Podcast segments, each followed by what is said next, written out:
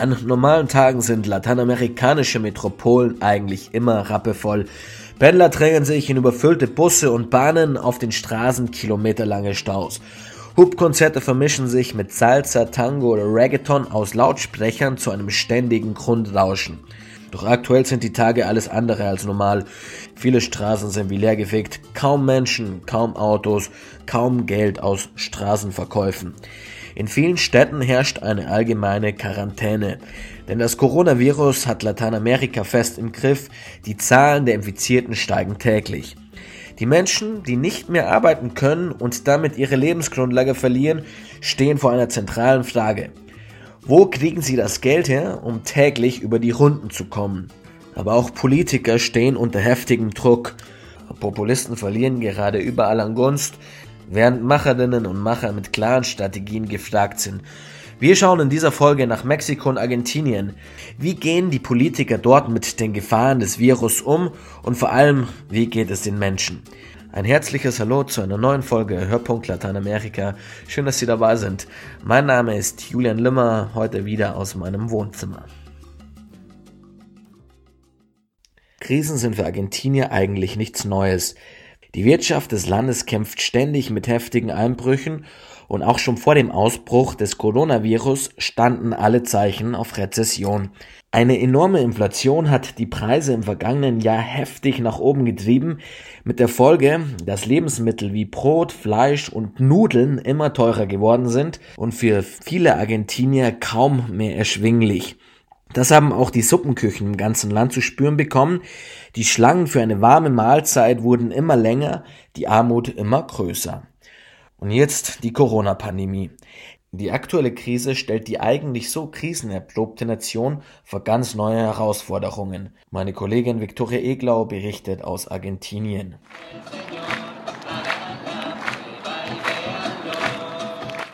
Ein katholischer Gottesdienst in einem Elendsviertel von Buenos Aires. In normalen Zeiten wird hier jeden Abend die Messe gefeiert. Zurzeit jedoch sind religiöse Feiern, egal welchen Credos, in Argentinien verboten. Es herrscht eine landesweite Pflichtquarantäne. Die Bevölkerung soll zu Hause bleiben, damit eine massive Ausbreitung des Coronavirus verhindert wird.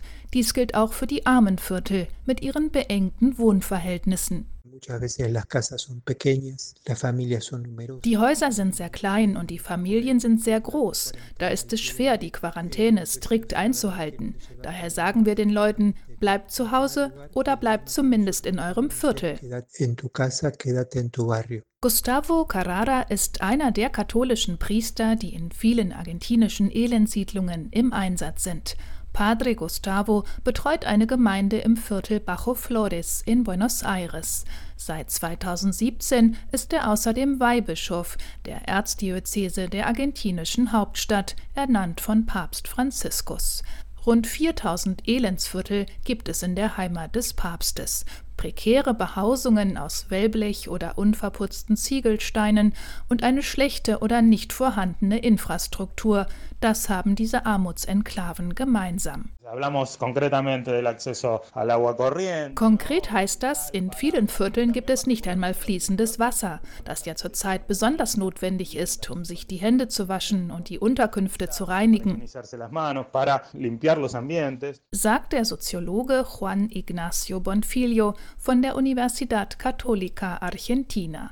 An dieser katholischen Hochschule gibt es eine Beobachtungsstelle, die regelmäßig über die Armutsentwicklung in Argentinien informiert. Sie hat jetzt auf die schwerwiegenden Konsequenzen des Coronavirus für die Armenschicht hingewiesen, zu der bereits vor Ausbruch der Pandemie gut 35 Prozent der argentinischen Bevölkerung gehörten. Eine der Folgen ist, diese Menschen sind direkt vom Einbruch der wirtschaftlichen Aktivität betroffen. Weil sie ihre überwiegend informelle Arbeit nicht ausüben können, verlieren sie ihre Einkünfte. Was das bedeutet, erleben die Priester in den Armenvierteln, wo sie nicht nur Seelsorger, sondern auch Sozialarbeiter sind und sich um alte Menschen, alleinerziehende Mütter und drogensüchtige Jugendliche kümmern. Die Armenküchen ihrer Gemeinden erleben infolge der Coronavirus-Quarantäne einen noch größeren Andrang als sonst. Bischof Gustavo Carrara. Viele Leute leben von der Hand in den Mund. Sie verdingen sich als Gelegenheitsarbeiter, Müllrecycler, Bauarbeiter oder Reinigungskräfte. Doch all diese Tätigkeiten können sie wegen der Ausgangsbeschränkungen seit Wochen nicht ausüben. Daher der deutlich gestiegene Bedarf nach Nahrungsmittelhilfen. Die Regierung Fernandes hatte früh gehandelt, aus Angst vor einem Kollaps des Gesundheitssystems. Bisher zumindest ist die Pandemie in Argentinien weniger dramatisch verlaufen als anderswo. Quédate in casa, bleibt zu Hause, predigt der Präsident seit Wochen. Er hat sogar einen Videospot mit einer Gruppe von armen Priestern aufgenommen, gerichtet an die Bewohner der Elendsiedlungen. Der Spot endet mit einem gemeinsamen Vater unser. Seit seinem Antritt im Dezember hat sich der Peronist Alberto Fernandez schon mehrmals mit den Armenpriestern getroffen. Der Religionssoziologe Fortunato Malimacci analysiert diese Nähe.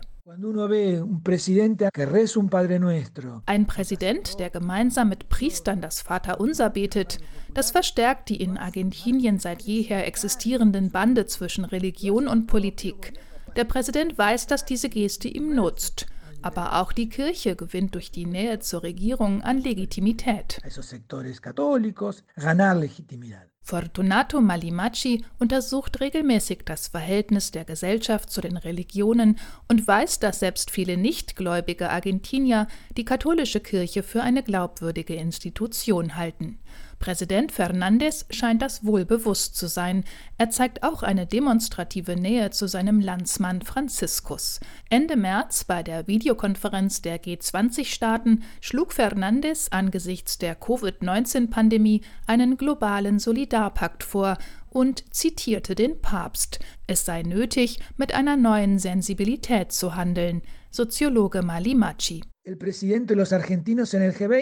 Der argentinische Präsident hat bei der G20-Konferenz auch gesagt, dass er die Gesundheit und das Leben der Menschen über die Interessen der großen Finanz- und Wirtschaftsgruppen stellt. In der Coronavirus-Krise üben unsere Regierung und der Papst den Schulterschluss. Victoria Eglau aus Argentinien war das über die aktuelle Situation der Corona-Pandemie.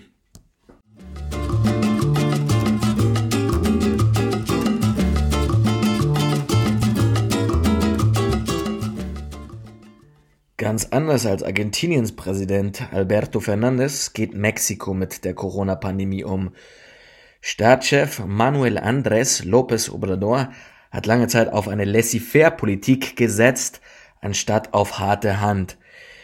Auch nach dem Ausbruch der Pandemie in seinem Land hat er noch lange fröhlich weiter Hände geschüttelt und sich zusammen mit Anhängern fotografieren lassen.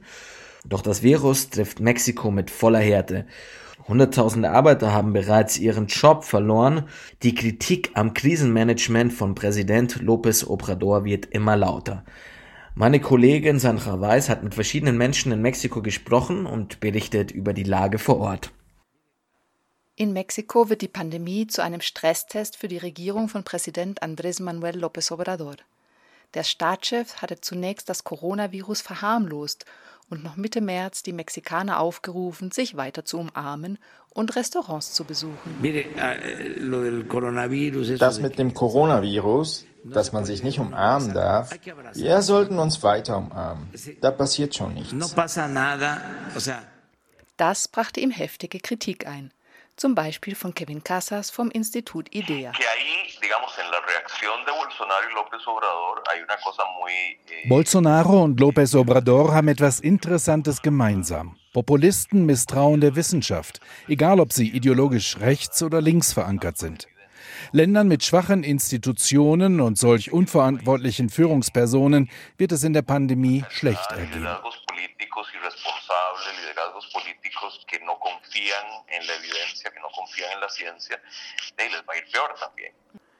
Das könnte sich bewahrheiten, denn das Schlimmste steht dem Land noch bevor, warnt das Gesundheitsministerium und Experten.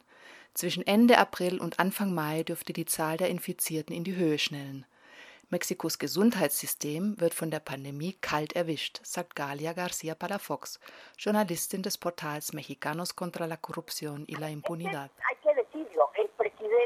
López Obrador no llegó, no recibió un sistema de salud de primer mundo. López Obrador erbt ein fragmentiertes Gesundheitssystem mit vielen Schwachstellen. In seinem ersten Amtsjahr hat er Reformen in Angriff genommen, um die bisherige Volkskrankenkasse durch eine andere Versicherung zu ersetzen. Die Volkskrankenkasse gibt es nicht mehr, aber das neue System funktioniert auch noch nicht. Dann wollte er die Zwischenhändler ausschalten, die für die staatlichen Krankenhäuser Material beschaffen. Doch der neue zentrale Einkauf hakt. 40 Prozent der Ausschreibungen blieben ohne Bieter und deshalb fehlt es jetzt an Medizin, Impfstoffen, Geräten und Schutzkleidung. Und in all das platzt jetzt das Coronavirus. Die Ärzte müssen die Kranken trotzdem behandeln und viele haben sich schon angesteckt. Die Proteste der Mediziner in ganz Mexiko greifen deshalb um sich.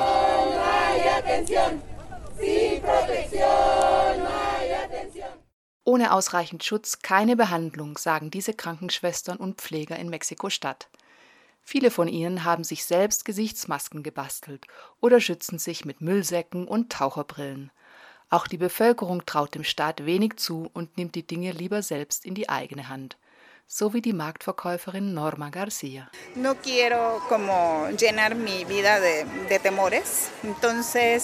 Ich will mich nicht unnötig ängstigen, aber wenn die Regierung nichts unternimmt, schütze ich mich halt selbst.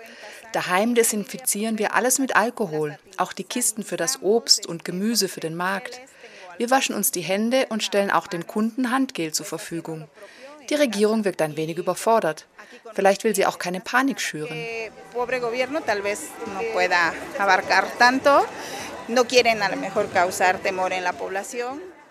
Inzwischen hat sich Präsident López Obrador von schärferen Maßnahmen überzeugen lassen. Eine allgemeine Ausgangssperre gibt es zwar nicht, aber öffentliche Veranstaltungen sind abgesagt, Schulen und Universitäten geschlossen, ebenso wie Industriebetriebe. Doch Mexikos Staat ist schwach auf der Brust. Die Notlage nutzen dubiose Unternehmer aus, wie Galia Garcia Palafox herausgefunden hat. Schon vor der Pandemie hat die Regierung begonnen, ohne Ausschreibung Aufträge zu vergeben. Das ist alles sehr intransparent. Man weiß nicht genau, wer wie viel, warum und in welchem Zustand kauft. Zum Beispiel wurden im Auftrag der Sozialversicherung 2500 Lungenbeatmungsgeräte gekauft für bis zu 44.500 US-Dollar. Das ist selbst momentan in der Krise ein sehr hoher Preis. Die Firma, die sie beschafft, hat keine Erfahrung damit, sondern widmet sich eigentlich dem Verleih von Maschinen für die Erdölindustrie.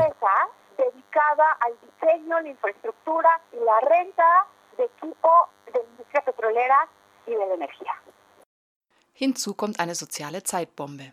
Über 130.000 Menschen haben seit Beginn der Pandemie ihren Arbeitsplatz verloren. Viele arbeiten informell und können sich eine Quarantäne gar nicht leisten, wie der Parkplatzeinweiser Francisco Lázaro. Wie es mir ergeht? Schlecht natürlich mit der Wirtschaftskrise durch diese Krankheit. Die Banken und Restaurants im Einkaufszentrum sind geschlossen und hier auf dem Parkplatz ist nur noch wenig los. Ich verdiene nur noch halb so viel wie sonst. Die Regierung unterstützt uns nicht, das sind nur leere Versprechungen. Wir Parkeinweiser leben vom Trinkgeld, von dem, was uns die Leute geben.